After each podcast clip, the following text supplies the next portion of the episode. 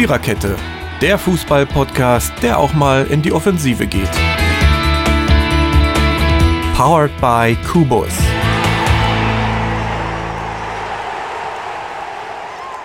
Herzlich willkommen zu die EM im Fokus Nummer 17. Wir haben heute wieder zwei weitere Achtelfinalpartien zu besprechen vom gestrigen Abend. Ja, und was war das für ein Abend? 14 Tore, 10, man muss ja eigentlich sagen 11, 11 Meter. Es gibt viel zu tun in den nächsten 45 Minuten circa. Und ja, ich möchte erstmal den Jürgen begrüßen. Jürgen wird das Ganze heute mit mir hier bestreiten. Hallo Jürgen.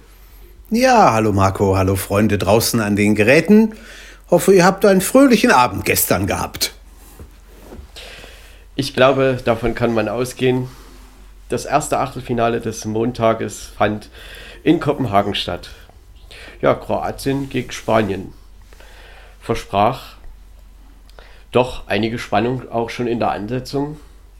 Spanien gewann mit 5 zu 3 nach Verlängerung. Das zweite Achtelfinale fand danach in Bukarest statt, zwischen dem Weltmeister, dem amtierenden und der Schweiz. Und dieses Spiel ging sogar bis ins Elfmeterschießen. Und dort gewann dann die Schweiz mit 8 zu 7. Wir beginnen unsere kleine Reise nun in Kopenhagen beim 3 zu 5 nach Verlängerung für die Spanier gegen die Kroaten. Erstmal der Chronistenpflicht halber die Torschützen. Das 1 zu 0 war ein Eigentor von Petri in der 20. Minute. Das 1 zu 1 Sarabia 38. Minute. Das 2 zu 1 für die Spanier Aspilicueta in der 57. Minute. Das 3 zu 1. Fernand Torres, 77. Minute. 2 zu 3. Orsic, 85. Minute. Das Ausgleichstor zum 3 zu 3. Basalic in der Nachspielzeit, 90. plus 2. Minute. Das 4 zu 3 für Spanien, Morata in der 100. Minute. Und das 5 zu 3 für Spanien, Ora Zabal in der 103. Spielminute. 3 zu 5 nach 3 zu 3 reguläre Spielzeit. Jürgen, dieses Spiel ließ nicht viel offen. Was ist dein kleines Eingangsstatement? Ja, es wohl war. Also ein Wahnsinnsspiel, ein Spiel, wo man vor allen Dingen, äh, von dem man vor allen Dingen gedacht hatte, nach dem 3 zu 1 für Spanien, äh, das ist durch. Aber äh, wenn wir ganz von vorne anfangen sollen, wie es ja so seinen Sinn macht normalerweise, dann war dieses Eigentor zum 0 zu 1 schon ein irres Ding, äh, was der, der ähm, wie heißt der jetzt? Union Simon. Simon der Torhüter? Genau. Äh, wo er, genau, wo er ja nun auch nicht so ganz unbeteiligt dran war. Und der sprang ihm dann irgendwie so eigenartig über den Fuß. Ja, hätte er niemals mitgerechnet. Ich habe heute Morgen schon geschrieben, also wenn die Spanier nicht weitergekommen wären am Ende, dann hätte er wahrscheinlich Albträume gehabt, die einen Monat lang angehalten haben, nur wegen dieses dummen Eigentores, was er ja nun nicht fabriziert hat. Aber es war schon interessant. Dann stand mal der bei der UEFA als Eigentorschütze, dann mal der, dann mal der. Ich glaube, die haben dreimal gewechselt, bis dann der, der richtige da äh, rausgefiltert worden war. Und gut, nach dem 0-1, die Spanier haben da natürlich nicht aufgegeben, haben vor der Pause durch Sarabia noch ausgeglichen. Und dann kamen sie in Hälfte 2 eigentlich ganz gut aus den Startlöchern. 2-1 und 3-1. Und der, der Wolf Fuß von Magenta TV, der hatte nach dem 3-1 gemeint, Freunde, wartet mal ab, die Kroaten gehen hier nicht freiwillig raus, als ob der Mann zusätzliche Infos hatte, die wir alle nicht hatten. Ja, und er hat, er sollte Recht behalten, ne? Mit Orsic 2 zu 3 und dann Pasalic 3 zu 3. Der ist sowieso immer für ein Tor gut. Der ist schon bei Atalanta äh, ein, ein Garant für Tore. Ja, und dann stand es tatsächlich auf einmal unentschieden und hätte Kramaric seine dicke Chance zu Anfang der Verlängerung genutzt, dann hätte das ganz anders ausgehen können. Dann hätten nämlich die Kroaten mit 4 zu 3 geführt und die Spanier hätten hinterherlaufen müssen. Also da, das hätte ich dann auch mal gerne gesehen. Aber wir haben das ja nach dem 0 zu 1 schon gehabt, was sie gut gemacht haben und wahrscheinlich hätten sie das dann auch noch irgendwie hingezaubert. Am Ende jedenfalls 5 zu 3 gewonnen. Fußballherz, was willst du mehr? Acht Tore. Einfach nur gutes Spiel. Schade, für alle, die es nicht gesehen haben, die haben wirklich was verpasst. Ja, das kann man wirklich so sagen. Das war ein sehr, sehr ereignisreicher Abend. Die Kroaten haben zwei Wechsel im Gegensatz zum dritten Gruppenspiel vorgenommen. Saleta Czak vertrat den gesperrten Lovren in der Abwehr und Revic kam für den an Corona erkrankten oder positiv getesteten Peresic. Bei Spanien gab es auch zwei Wechsel. Alba und Gerard wurden ersetzt durch Geyer und Fernand Torres ja, die Spanier begangen doch recht druckvoll und es gab einige Abschlüsse. Sehr dominant waren sie.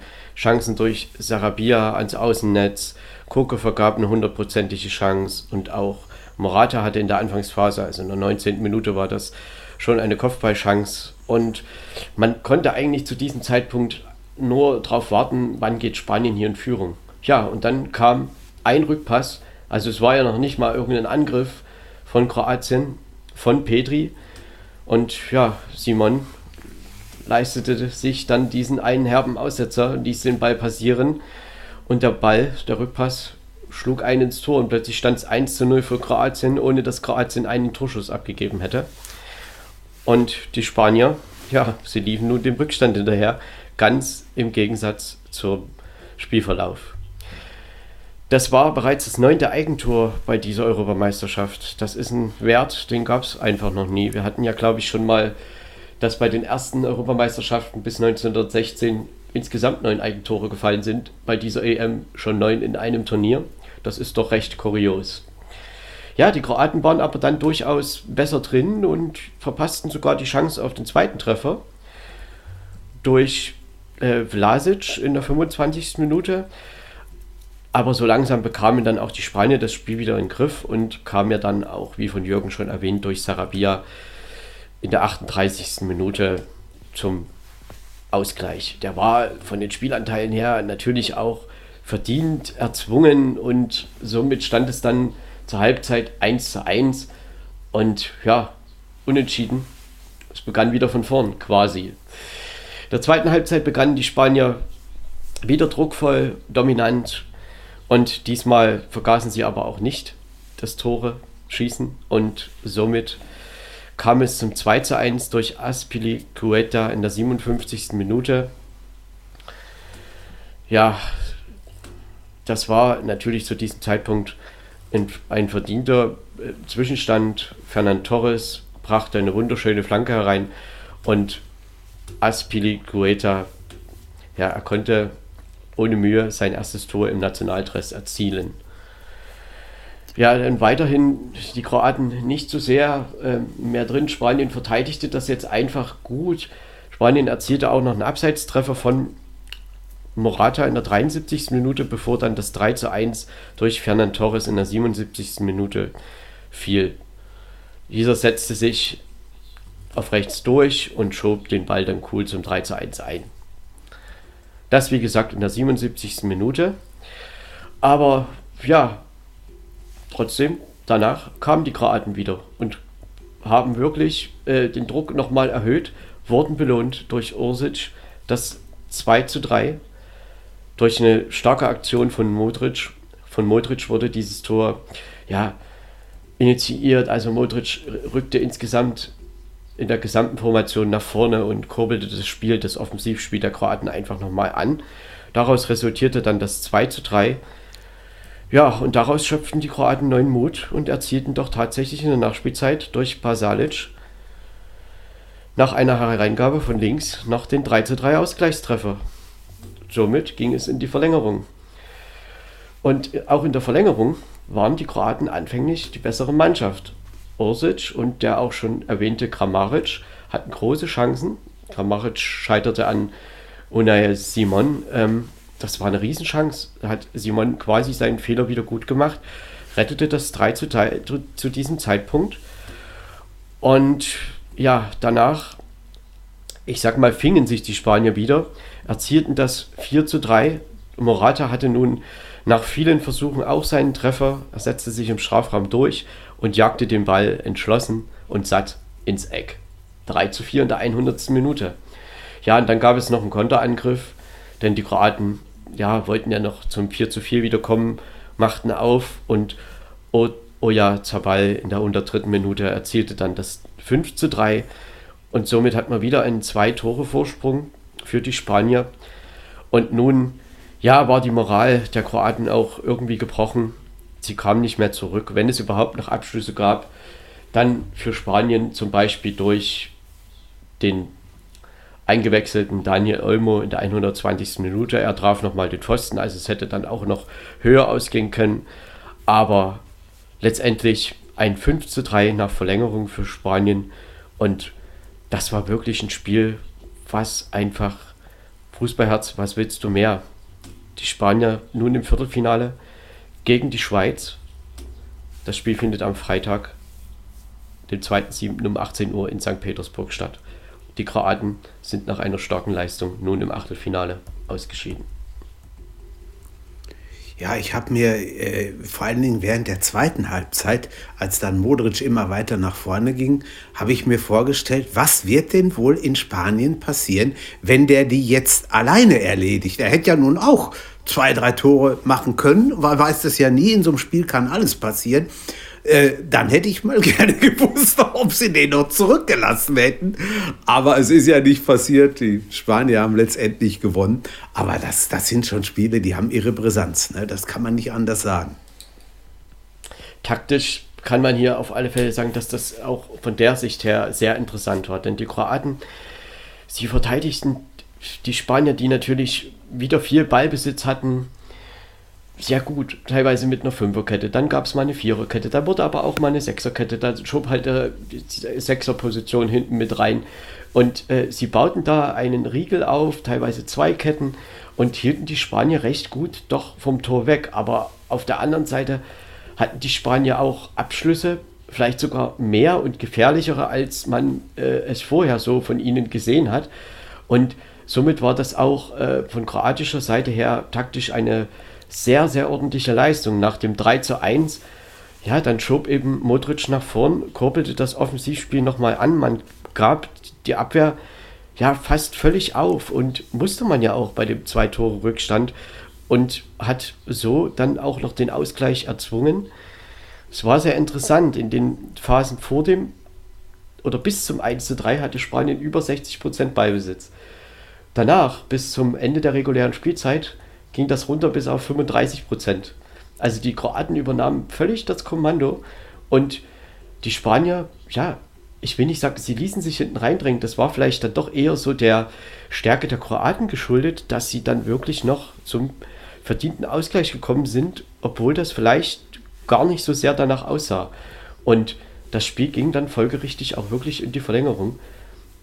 Und trotzdem muss man schon den Spaniern auch bisschen mehr Zielstrebigkeit, denke ich, doch bescheinigen. Morata ist sehr umtriebig. Ja, es ist wie, es ist wie, wie immer, wenn man im Fußball über sowas spricht. Man sagt, zum guten Spiel gehören immer zwei Mannschaften und das hat man gestern ganz deutlich gesehen.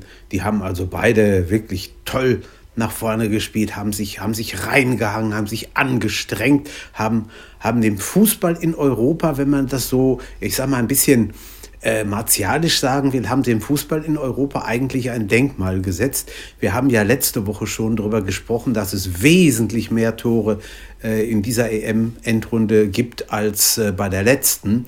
Und da haben die Spiele gestern natürlich eine ganze Menge zugetan. Ja, wir hatten hier 12 Torschüsse für die Kroaten, 23 für die Spanier.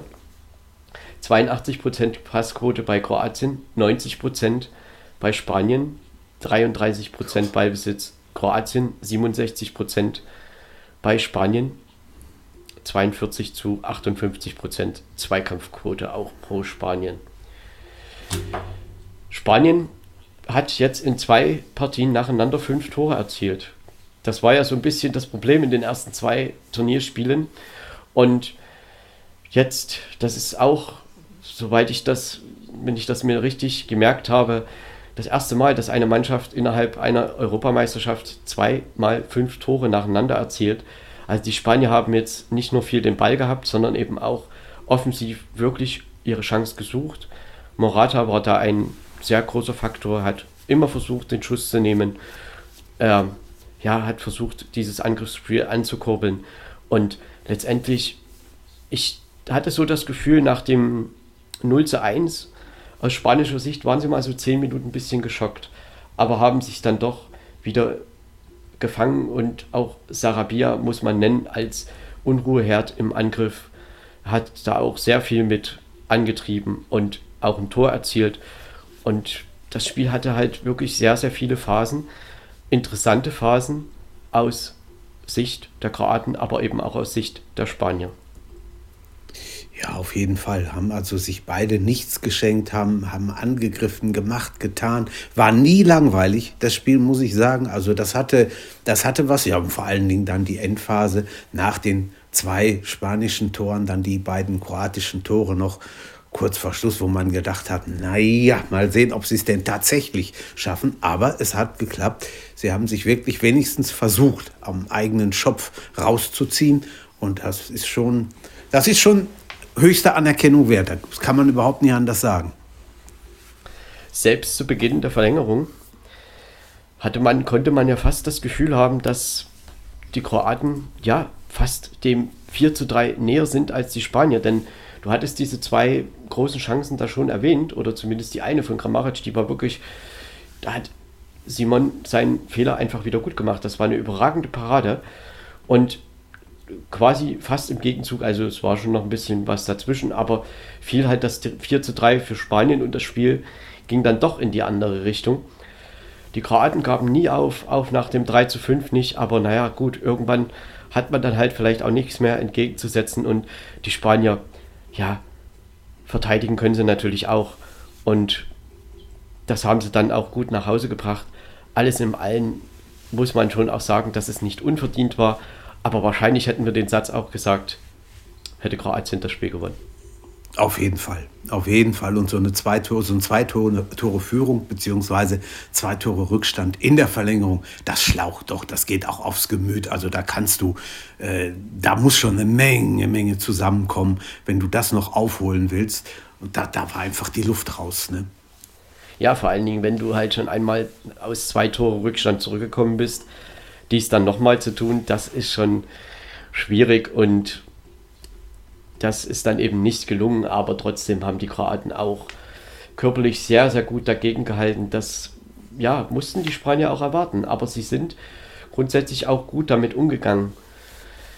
Jürgen, ja, wie bewerten wir nun die EM für Kroatien? Sie sind ein bisschen schwerfällig reingekommen gegen England und auch gegen Tschechien, haben dann gegen Schottland den nötigen Sieg zum Einzug ins Achtelfinale geholt, der auch verdient war.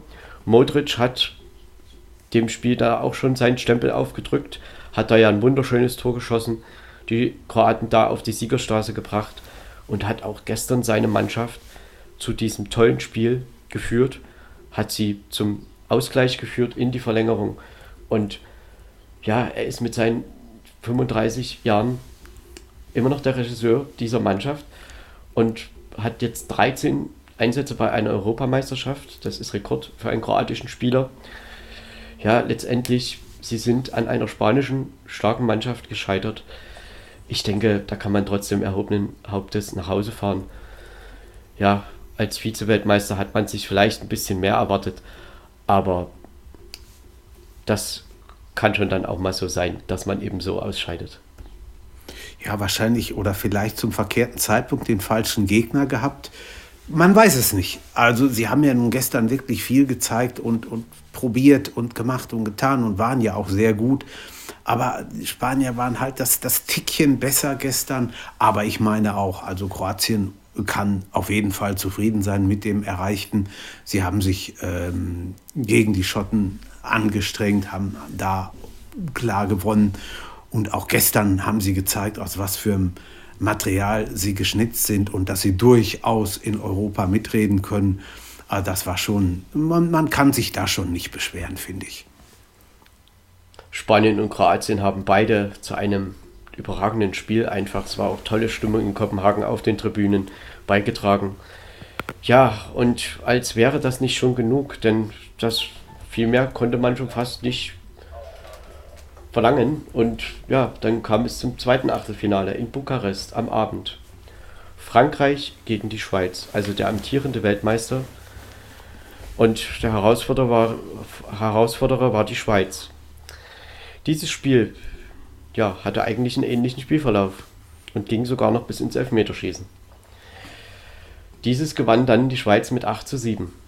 Nach regulärer Spielzeit hatten wir ein 3 zu 3. Die Torfolge war ein 1 zu 0 für die Schweiz durch Seferovic, das 1 zu 1 durch Benzema, das 2 zu 1 durch Benzema 57 zu 59. Minute, das 3 zu 1 Paul Pogba 75. Minute, das 3 zu 2 wiederum Haris Seferovic 81. Minute, das 3 zu 3 der 90. Minute durch Gavranovic. Zwischendurch hielt Hugo Lolis auch nochmal einen Elfmeter von Rodriguez in der 55. Minute. Ja, und somit gingen wir halt mit einem 3 zu 3 auch hier in die Verlängerung. Und da fiel aber kein Tor mehr. Das Spiel musste im Elfmeterschießen entschieden werden. Jürgen, was sagst du zu diesem Wahnsinn da in Bukarest? Ja, es war unglaublich. Also muss ich ganz ehrlich sagen, äh, da kommt gleich noch von mir so zu den, zu den Rand- und Nebenerscheinungen noch so ein bisschen was. Aber das Spiel selber, das hatte wirklich was. Die frühe Führung der Schweizer, Seferovic. Äh, man muss sich mal fragen, wie viel bei der, der Schweiz mit kroatischen oder jugoslawischen Wurzeln oder so gespielt haben. Gavranovic, Seferovic, ne, Petkovic, der Trainer. Also das ist eine ganz schöne Truppe, die die da zusammen haben. Aber sie haben es wirklich gut gemacht und sie haben, äh, es hat lange gedauert, bis die Franzosen ausgeglichen haben. Gut, dann ähm, zweimal Benzema innerhalb von nur zwei Minuten, aber vorher der Elfmeter durch Rodriguez wäre da drin gewesen, hätte das Spiel ganz anders laufen können, aber wäre und hätte zählt nicht. Loris hat ihn gehalten. Ja gut, und dann fiel das 3 zu 1 äh, für die Franzosen. Und da habe ich dann gedacht, so zehn Minuten vor Schluss, so, das kippt nicht mehr. Mach dich schon mal bettfein und bettfertig. Es kann ja nicht schaden. Es muss ja nicht jeden Abend äh, spät bis zum Geht nicht mehr werden. Und dann komme ich zurück und dann hat die Schweiz auf einmal verkürzt. Ich denke, das kann ja alles nicht wahr sein. Äh, die vier Minuten plus Nachspielzeit, die kriegst du jetzt auch noch hin. Habe ich mir natürlich angeguckt Ausgleich gefallen, 3-3, Handy genommen, Kopfhörer genommen, ins Bett gegangen, Verlängerung im Bett geguckt, Verlängerung kein Tor gebracht, Elfmeterschießen auch noch weiter geguckt, natürlich wieder hellwach jetzt in dem Moment. Ja, und dann halt mit äh, Mbappés äh, letztem versemmelten Elfmeter. Die Schweizer haben sehr, sehr äh, konzentriert und gut diese, die ihre Elfmeter verwandelt. Die Franzosen auch, da gibt es überhaupt keinen Zweifel. Aber äh, das war schon, das war schon doll. Und ja gut, dann hat es halt Mbappé erwischt. Ein, einer ist der, ist der, ich sag mal jetzt der Dumme, der andere ist der Held. Das ist halt so. Aber es ist immer noch dreimal besser als Losentscheid, wie es früher war. Und äh, von daher hatte die, die Schweiz am Ende halt das Bessere für sich wie der, der Sommer hat. Der Sommer hat im Sommer die Mannschaft bzw. ein ganzes Land in mitternächtliche Ekstase versetzt.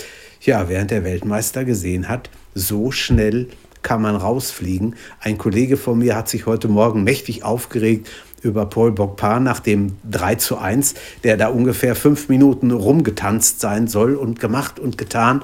Und er sagt, dass, ob das sein muss, das weiß ich auch nicht. Aber gut, äh, sie haben am Ende verloren. Ich glaube, so bald wird er so eine Gelegenheit zum Tanzen nicht mehr kriegen. Unterm, am Ende, unterm Strich, ein super, super Fußballspiel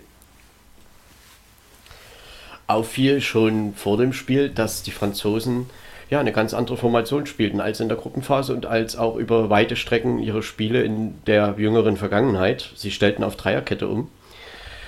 Ja, für Condé und Digne, diese fehlten verletzt und auch Hernandez ging auf die Bank, er war ein bisschen angeschlagen. Ja, und dafür übernahm Rabiot, der gegen Deutschland noch im zentralen Mittelfeld gespielt hat, die linke Seite und auf rechts kehrte Pavard zurück. Außerdem brachte Deschamps Longley, das ist ein Verteidiger vom FC Barcelona, für Tolisso als dritten Innenverteidiger. Ja, und somit Frankreich mit Dreier respektiver Fünferkette. Die Schweiz spielte mit der gleichen Mannschaft wie gegen, bei dem 3 zu 1 gegen die Türkei. Ja, und man hatte so ein bisschen das Gefühl, dass die Franzosen mit diesem System am Anfang überhaupt noch nicht so richtig klar kamen. Sie bekamen keinen Zugriff und ja, dann fiel aber auch schon das 1 zu 0. Pavard ließ super flanken. Der äh, Longley, der neu hereingekommene Spieler, verlor das Kopfballduell gegen Seferovic und ja, dieser haute den Ball dann ins linke Eck. Das war dann das 1 zu 0 in der 15. Minute für die Schweiz. Die Franzosen fiel viel ihnen nicht ein, nur Distanzschüsse. Da wäre vielleicht zu erwähnen der von Mbappé in der 26. Minute. Rabiot hatte auch noch mal einen in der 28. Minute. Ja, und letztendlich hat aber die Schweiz es gar nicht so schwer gehabt bis zur Pause, dieses 1 zu 0 zu verteidigen.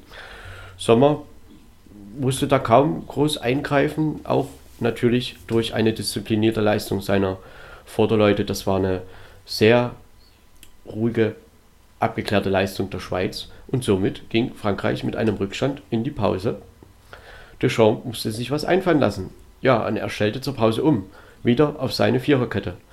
Er brachte Coman für Langlais und ja, somit hatten wir dann wieder die alte Formation, ganz normal 4, 2, 3, 1 wie Frankreich das halt so gern spielt und wo sie sich, glaube ich, auch am wohlsten fühlen. Ja, dann kam es aber eigentlich nicht, wie Frankreich das wollte. Dann gab es einen Foul von Pavard an Zuber, gab es Elfmeter für die Schweiz und diesen, wie erwähnt, verschoss Rodriguez. Oder wir sagen es positiv aus französischer Sicht, Lolis hielt ihn und er gilt ja nun nicht als Elfmetertöter, aber dort hielt er seine Mannschaft dann wirklich zu dieser Phase des Spiels im Spiel. Und quasi im Gegenzug, ja, fingen die französischen Chancen an. Da gab es erst eine Chance noch für Mbappé, dieser wurde noch knapp vergeben und dann kam aber auch schon das 1 zu 1. Ja, das war ein sehr schneller Angriff der Franzosen und eine herausragende Ballmitnahme von, von Benzema und er haute den Ball frei vor Sommer dann zum 1 zu 1 in der 57. Minute ins Netz. Kaum hatte sich die Schweiz mit diesem neuen Spielstand abgefunden, fiel auch schon das 2 zu 1 durch Benzema. Da scheiterte erst Griezmann äh, nach einem herrlichen Doppelpass mit Pogba und ja, den Abstauber per Kopf, den verwandelte dann Benzema wiederum zum 2 zu 1 im Netz. Somit hatten die Franzosen innerhalb von vier Minuten dieses Spiel gedreht, nach dem verschossenen Elfmeter und den zwei Toren. Ja, die Schweiz ließ sich davon so ein bisschen beeindrucken in der Folgezeit, war vielleicht auch so ein bisschen geschockt und naja, dann fiel das 3 zu 1 durch Pogba. Das, was will man zu diesem Tor sagen? Pogba nahm einen abgeblockten Benzema-Schuss auf und haute den Ball, ja, da aus gut 20 Metern einfach nur in den Winkel. Das ist ein herrliches Tor und wird sicherlich in der, in der Auswahl zum Tor der EM eine Rolle spielen. Also das war einfach nur klasse. Ja, man dachte nun, der Weltmeister schaukelt dieses Spiel nach Hause. Aber nicht so an diesem Abend. Es sollte noch was folgen. Das 2 zu 3 durch Seferovic. Eine hohe Flanke von Mbabu, der wurde eingewechselt. Das ist ein Spieler vom VfL Wolfsburg. Und ja, Seferovic köpfte ein. 3 zu 2 in der 81. Minute. Die Schweiz bekam neue Hoffnung und hatte dann ja auch schon einen Abseitstreffer erzielt, was aber ja richtigerweise aberkannt wurde. Aber in der 90. Minute fiel dann doch noch der Ausgleichstreffer zum 3 zu 3. Und somit hatten wir auch hier eine, ja, ein Unentschieden kurz vor Schluss. Zu erwähnen sei hier noch der starke Pass von Chaka fast von der Mittellinie Richtung 16 Meter Raum. Kim Pembe ließ sich dann überspielen von Grafranovic und der schoss mit einem satten Schuss da ein. Ja, die Nachspielzeit bot aber auch noch einiges, denn Memedi hatte die große Chance für die Schweiz sogar noch zum 4 zu 3. Dieser vergab aber und im Gegenzug gab es die Riesenchance für Coman. Coman mit dem letzten Schuss der Partie an die Latte. Kurz danach wurde dann abgepfiffen. Wir gingen auch hier in Bukarest in die Verlängerung. In der Verlängerung, ja, die Schweiz versteckte sich zumindest im ersten Teil nicht. Und trotzdem hatte man hier dann schon das Gefühl, dass dann Frankreich, sie wollten es einfach nochmal wissen. Also sie haben da schon noch ein paar Chancen äh, versucht zu kreieren durch Mbappé, auch Giroud, der kam ja rein, hatte noch zwei Riesengelegenheiten.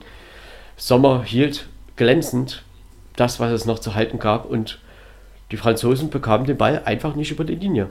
Und somit musste dieses Spiel im Elfmeterschießen entschieden werden. Ja, und das war dann nochmal so ein richtiger Thriller. Neun Elfmeter wurden verwandelt, alle doch recht sicher. Einer von der Schweiz durch Vargas, der war ein bisschen knapp, aber er war halt drin. Und dann stand es 5 zu 4 für die Schweiz. Und Mbappé trat an, er musste verwandeln. Ja, er schoss den Ball halb hoch nach links und Sommer riss seinen Arm nach oben und hatte den Ball, parierte den Ball und somit schaffte es die Schweiz zum allerersten Mal die Hürde Achtelfinale bei einer Europameisterschaft zu überspringen. Und sie haben doch tatsächlich nun den Weltmeister, den amtierenden, aus dem Turnier gefegt und spielen nun am Freitag in St. Petersburg gegen Spanien. Jürgen, was ja, für ein Abend. Unglaublich, wirklich ein unglaubliches Spiel. Und wenn man überlegt, Bukarest ist eine Stunde vor uns, da als das Spiel vorbei war, war es also 1 Uhr in der Nacht. Da sind fast Moskauer Verhältnisse. Ah, das war schon, das war Wahnsinn. Auch von den Zuschauern her, die haben wirklich gut mitgemacht, ähm, sind voll mitgegangen. Und äh, ich möchte nicht wissen, wie viele von denen in der Nacht dann so wie ich auch nicht viel geschlafen habe. Ich habe also bis 3 Uhr keinen äh, kein Schlaf bekommen habe dann nach, um, um zwei noch ein bisschen Eishockey geguckt, weil es einfach nicht ging. Ich habe geguckt, was soll das? Du wälzt dich hier nicht von einer Seite auf die andere, tu was Vernünftiges. Naja, und trotzdem haben wir den Tag heute geschafft. Aber das war schon, das war Fußball per Excellence, muss man sagen. Beide Spiele. Also wenn das an einem Spieltag, an, ein, an einem EM-Spieltag noch übertroffen werden soll, da muss aber eine Menge passieren. Ja, Gary Lineker hat getwittert, das war der beste Fußballtag, den ich je erlebt habe und wir können uns sicher sein, Gary Lineker hat schon viele Fußballtage erlebt. Also mit Sicherheit. es war wirklich ein Wahnsinn da gestern Abend. Wir hatten 26 Torschüsse für Frankreich, 12 für die Schweiz. Uh. Die Passquote bei Frankreich 89 Prozent, die Schweiz 85 Prozent. Der Ballbesitz 54 zu 46 Prozent für Frankreich und 45, 55 zu 45 Prozent die Zweikampfquote pro Frankreich. Ja, Jürgen, der tragische Held ist nun Kylian Mbappé. Aber klar, wird jetzt im Nachhinein, die französische Presse war heute, glaube ich, doch recht vernichtend mit der gesamten Mannschaft, aber eben vielleicht auch mit ihrem Superstar. Ähm, ich weiß nicht, er hat vielleicht in manchen Phasen ein bisschen unglücklich gespielt, aber Mbappé hat keine, trotz, er hat ja kein Tor erzielt bei der EM aber er hat keine schlechte EM gespielt. Er hat, war an sehr, sehr vielen Offensivsituationen, Torchancen beteiligt, hat auch gestern, war glaube ich an sechs Torschüssen mitbeteiligt, hat immer versucht, da äh, die Gegner auszutribbeln, Chancen zu kreieren. Und im Elfmeterschießen, ja, wir wissen ja, es muss eine Entscheidung gefunden werden. Die Spieler haben 120 Minuten in den Knochen und da passiert eben auch mal sowas. Und wir wissen ja auch, wie viele große Spieler schon irgendwelche Entscheidungen ja, verschossen haben. Und diesmal ist das Kylian Mbappé passiert. Trotzdem würde ich ihn eigentlich nicht so schlecht bewerten, wie das vielleicht manch einer tun möchte. Nee, sehe ich genauso. Und wer jemals Fußball gespielt und gegen den Ball getreten und elf Meter ausgeführt hat, der weiß, wie das ist. Und wenn man das, ob, ob man das nur auf, auf einem kleinen, ich sag mal, böse Kirmesplatz tut oder bei einer EM oder WM, es ist immer immer äh, eine ganz besondere Nervenbelastung. Und das musst du erst mal hinkriegen. Und wenn dann die Hütte auch noch relativ voll ist im Stadion, und da, da kannst du heißen, wie du willst. Du kannst immer, dir können immer mal die Nerven versagen und da soll keiner kommen und sagen, mir passiert das nicht. Da ist keiner vor sicher. Absolut nicht. Von daher würde ich auch sagen, Mbappé, der ist ja auch noch jung. Ne? Der kann noch, durchaus noch das eine oder andere Turnier spielen. Und äh, von daher würde ich schon sagen, er hat also schon eine ganz gute äh, EM gespielt.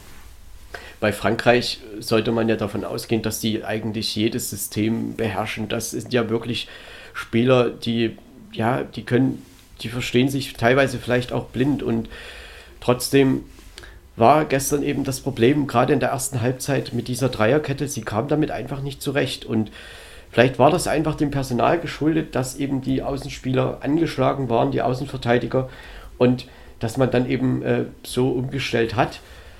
Ja, man muss da vielleicht die Frage stellen, warum zum Beispiel Mandi von Real Madrid, der ja auch einen Außenverteidiger links und rechts spielen kann, nicht mitgenommen wurde. Ja, er war angeschlagen vor der Europameisterschaft. Das war auch die Begründung von Deschamps. Ja, gut. Rabiot ist ja eher ein offensiv denkender Spieler. Er hat die Position übernommen.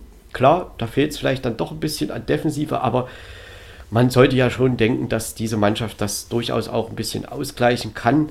Das haben sie auch in großen Phasen des Spiels getan und als sie dann auch wieder um vier, auf Viererkette umgestellt haben, man hatte schon das Gefühl, dass sie sich ein bisschen sicherer wieder fühlten und dieses Spiel bot halt so viel, denn man, und da trugen auch beide Mannschaften dazu bei, ne? wenn man nur diese Ballmitnahme vor dem 1 zu 1 von Benzema nimmt oder eben auch das Zuspiel von Chaka beim 3 zu 3, das sind überragende Aktionen und die Schweiz für eine kämpferische Leistung ganz toll und ich sag mal so, also ganz unverdient war dieses Weiterkommen nicht. Denn sie haben immer an sich geglaubt, haben sich reingekämpft, haben nach dem 3 zu 1 auch nicht aufgegeben.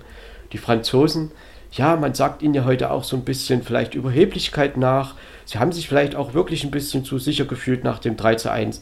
Na klar hätten sie dieses Spiel nach Hause bringen können, aber die Schweiz hat gekämpft, hat gemacht. Jan Sommer hat einen Riesentag gestern gehabt, hat ja auch im Spiel, auch in der Verlängerung, viele Sachen vereitelt aber eben auch im Zusammenspiel mit seiner gesamten Mannschaft.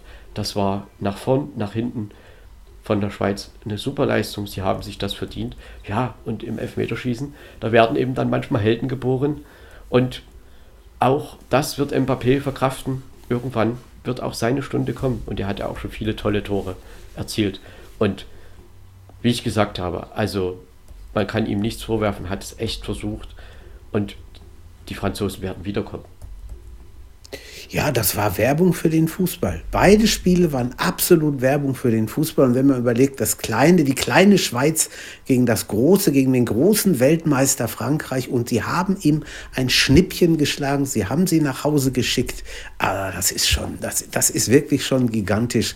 Und für die, für die Schweizer, die ja nun auch nicht äh, jeden Tag aus dem Vollen schöpfen können, was den Sport angeht, ist das riesig. Also das muss man wirklich sagen. Die, die, wenn, wenn ich jetzt flapsig wäre, dann würde ich sagen, sie werden den 28. Juni als zweiten Nationalfeiertag neben dem 1. August ausrufen.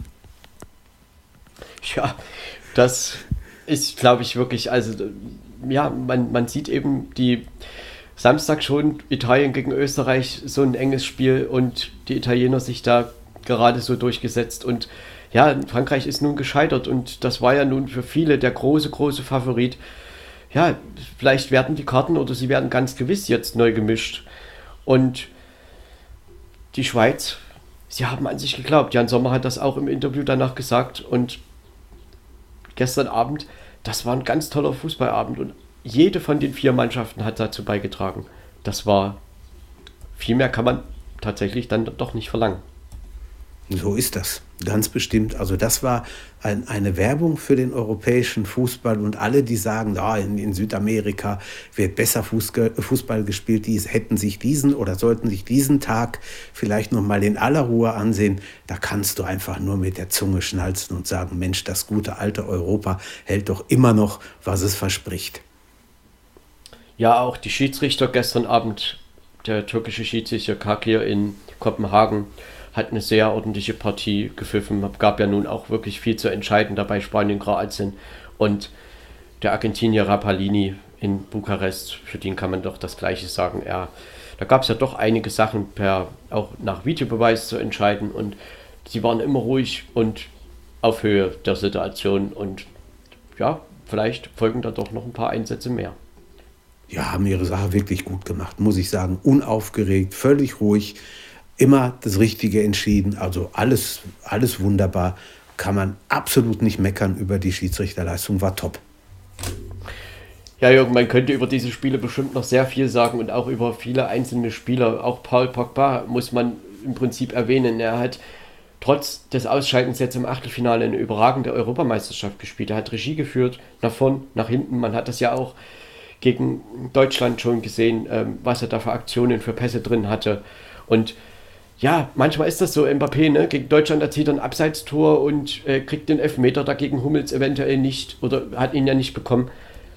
Da kommst du vielleicht auch ganz anders in so ein Turnier, aber trotzdem, auch das war keine enttäuschende EM. Und klar ist das Ausscheiden für Frankreich enttäuschend. Sie werden da enttäuscht sein, aber man sieht schon auch diese Klasse dieser Mannschaft und mit denen ist hundertprozentig auch nächstes Jahr bei der Weltmeisterschaft wieder zu rechnen. Ja, da sieht man aber auch, wie eng Europa zusammengerückt ist ja. im Fußball. Wie, hat, wie hast du auch letztens gesagt, es gibt keine Kleinen mehr. Die Kleinen proben den Aufstand gegen die Großen und dass es geht, das hat Tschechien gezeigt, das hat Österreich gezeigt, äh, gezeigt obwohl sie ausgeschieden sind, das hat die Schweiz gezeigt. Ne? Also da ist schon einiges, einiges, äh, was da läuft und von daher kann man da nur sagen, ähm, das ist bis jetzt eine sehr, sehr interessante und gute Europameisterschaft. Es entscheiden dann in Duellen, die dann irgendwo auf Augenhöhe geführt werden, Kleinigkeiten. Ne? Auch bei Belgien gegen Portugal hatten wir ja diesen Fall. Das kann ja genauso Richtung Ende noch richtig dramatisch werden. Gut, den Portugiesen ist der Ausgleich jetzt nicht gelungen, aber auch da hatten wir ja eine enge Begegnung. Ja, Jürgen, im ja, Endeffekt. Auf jeden Fall. Hm. Uns bleibt einfach nur zu sagen, dass diese vier Mannschaften. Vielen Dank für diesen schönen Fußballabend, denn sie haben wirklich alle vier mit ihren verschiedenen Facetten, mit ihren beiden Spielen dazu beigetragen. Das war echt ja, toll. Sie hätten eigentlich eine Einschaltquote von 100 Prozent haben müssen, hätte der Abend verdient gehabt. Ich habe euch ja ähm, einen Ausschnitt vom Schweizer Fernsehen versprochen, falls die Schweiz ja wirklich die Sensation schafft und Frankreich rauskegelt es war ein sowas von Problem gestern Abend. Ich habe mit allem gerechnet, nur nicht mit der augenblicklichen Gewitterlage, die ja im Internet viel, viel rumrandaliert. Und ich habe von 21 Uhr bis 22.30 Uhr bei mir über zwei Portale versucht, das Schweizer Fernsehen reinzubekommen, was normalerweise immer geht, wo du überhaupt kein Problem hast gestern Abend. Wie vernagelt, wie die Tore vernagelt. Es ging nicht. Um 22.35 Uhr auf einmal klappte es dann doch. So, dann habe ich natürlich mitgeschnitten, aufgezeichnet, aber ich habe es heute einfach zeitlich noch nicht geschafft, es durchzugehen. Aber ich verspreche das für einen der nächsten Podcasts, dass ich das nachreiche, denn das ist wirklich hörenswert. Ja, das glaube ich, das werden wir wirklich nochmal mit einbauen, wenn wir da vielleicht auch nochmal einen kleinen Rückblick bzw. Vorschau machen auf, auf das, die nächste Runde, aufs Viertelfinale. Da passt das sicherlich mit rein. Und da werden wir dieses ja, Hörerlebnis dann auch nochmal mit einbauen und zu Gehör bringen. Denn ich habe da auch schon ein bisschen was gehört, das ist wirklich hörenswert. Allerdings. Ja, Jürgen, jetzt die Schweiz gegen Spanien. Das ist dann ein Achtelfinale, vielleicht womit wir auch, äh, ein Viertelfinale, womit wir auch nicht unbedingt gerechnet haben. Aber die Schweiz, ja, mit so einer geschlossenen Mannschaftsleistung wer weiß, was da uns am Freitag wieder blüht. Das kann also, auch sehr interessant werden. Nach all dem, was wir bis jetzt gesehen haben, äh, würde ich mich über nichts mehr wundern. Ich, ich könnte mir ein 3-3 oder ein 4-4 vorstellen oder ein 2-2. Also ich bin mal sehr gespannt, was da am Ende bei rumkommt. Aber die werden, das wird schon wieder ein, ein begeisterndes Spiel werden. Und äh, ich bin sehr gespannt, wie, wer da jetzt letztendlich unter die letzten vier kommt. Wenn ich tippen würde, würde ich die Spanier ganz leicht als Favoriten sehen. Aber das habe ich gestern Abend bei Frankreich gegen die Schweiz mit den Franzosen auch so gemacht. Und was dabei rausgekommen ist, das hat man ja gesehen. Klammer auf, Ahnung vom Fußball, Fragezeichen, Fragezeichen, Fragezeichen, Klammer zu. Ja, aber äh, sowas hat ja nicht dann doch viel mit Ahnung vom Fußball zu tun. Klar, weil einfach, das sind Sachen, die kann man ja nicht voraussagen. Das sind, das sind Dinge, die passieren dann. Und dass gestern nach dem 3-1 die Schweiz nochmal zurückkommt, also darauf gewettet hätte ich nichts. Nein, Aber man sieht, dass im Fußball der Glaube und auch wirklich der Wille ganz viel auch vielleicht das, was die Franzosen an technischen Überlegenheit hatten oder haben, dass man das damit eben auch wegmachen kann. Ne? Und eben auch das andere Spiel, das kann man eben auch immer mit einbeziehen, denn da gab es ja auch die verschiedenen Spielpassagen und jeder hatte seine Zeit. Am Ende ging es eben auch mit dem 3-3 in die Verlängerung und dann zogen das die Spanier auf ihre Seite. Ja, auch da hätten wir bestimmt ein Elfmeterschießen irgendwie haben können, aber jede, wie gesagt, von den vier Mannschaften hat gestern zum ganz tollen Fußballabend beigetragen. Jürgen, zwei Achtelfinals haben wir noch. Jetzt gleich ja. um 18 Uhr in London. England gegen Deutschland, der alte Klassiker. Ja, so ist es. Oder der Fußballklassiker. So ist es, der Fußballklassiker. Und ja, ja Herr Makeli aus den Niederlanden wird pfeifen. Und dann ab 21 Uhr das Spiel Schweden gegen die Ukraine in Glasgow. Also heute beides mal auf der Insel. Ja, Jürgen, was ist von diesem Abend zu erwarten? Ja, also wenn er, wenn er genauso wird wie gestern, äh, dann, dann können wir bald Zeiten äh, die Kardiologen besuchen gehen. Ja, ich kann es mir nicht vorstellen. Also das ist, das, das zu übertreffen ist wirklich lausig, lausig schwer. Aber man weiß nie. Man weiß nie, was passiert. So ein Spiel ist immer wie gesagt, mit Eigendynamik kann immer passieren. Und wir gucken mal, wenn die Deutschen sich von den 45.000, die es ja in Wembley wohl sein sollen, eine Handvoll Deutsche nur, wenn die sich davon nicht kirre machen lassen, dann kann ich mir durchaus vorstellen, und wenn sie so spielen oder versuchen so zu spielen wie gegen Portugal, dann kann ich mir durchaus vorstellen, dass sie die Hürde England nehmen können. Aber es wird schwer. Das ist überhaupt keine Frage. Die Engländer wollen sicherlich den Bock irgendwann mal umstoßen. Diese verdammten Niederlagen immer gegen die Deutschen. Ja, und das andere Spiel Schweden-Ukraine würde ich vielleicht ganz, ganz, ganz knapp für die Schweden tippen. Aber auch da, das hat man gestern gesehen. Das ist so offen, das ist so ausgeglichen. Äh, und was die Ukraine kann, haben sie ja gegen die Niederlande gezeigt. Also schauen wir mal, was dabei am Ende rumkommt. Ja, da wird der Italiener Osato pfeifen in Glasgow heute Abend. Das Spiel klingt jetzt vielleicht nicht so, ja, vielleicht von der Ansetzung her jetzt nicht so interessant, aber ich glaube, gerade so ein Spiel kann eben auch sehr eng und spannend werden.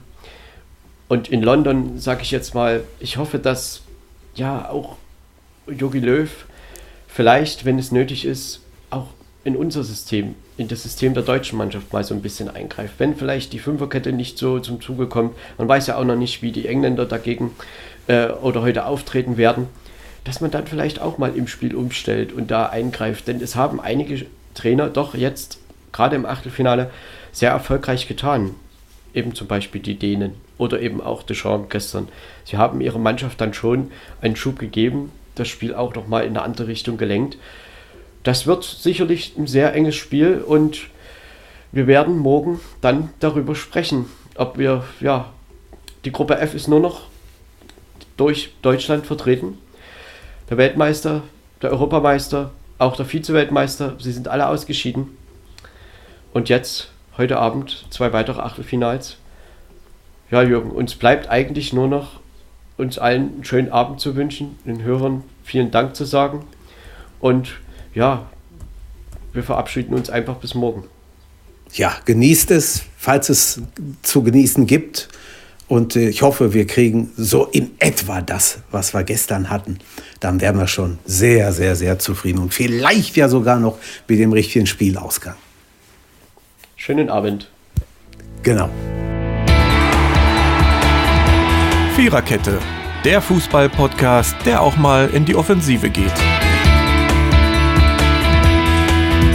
Dies ist ein kostenloses, nicht kommerzielles Angebot. Besuche uns für weitere Informationen im Internet auf podcast.kubus.de/slash Viererkette. Natürlich sind wir auch auf Facebook, YouTube, Twitter und Soundcloud zu finden. Wir freuen uns über Bewertungen, Rezensionen und sonstiges Feedback auf iTunes oder in den sozialen Netzen.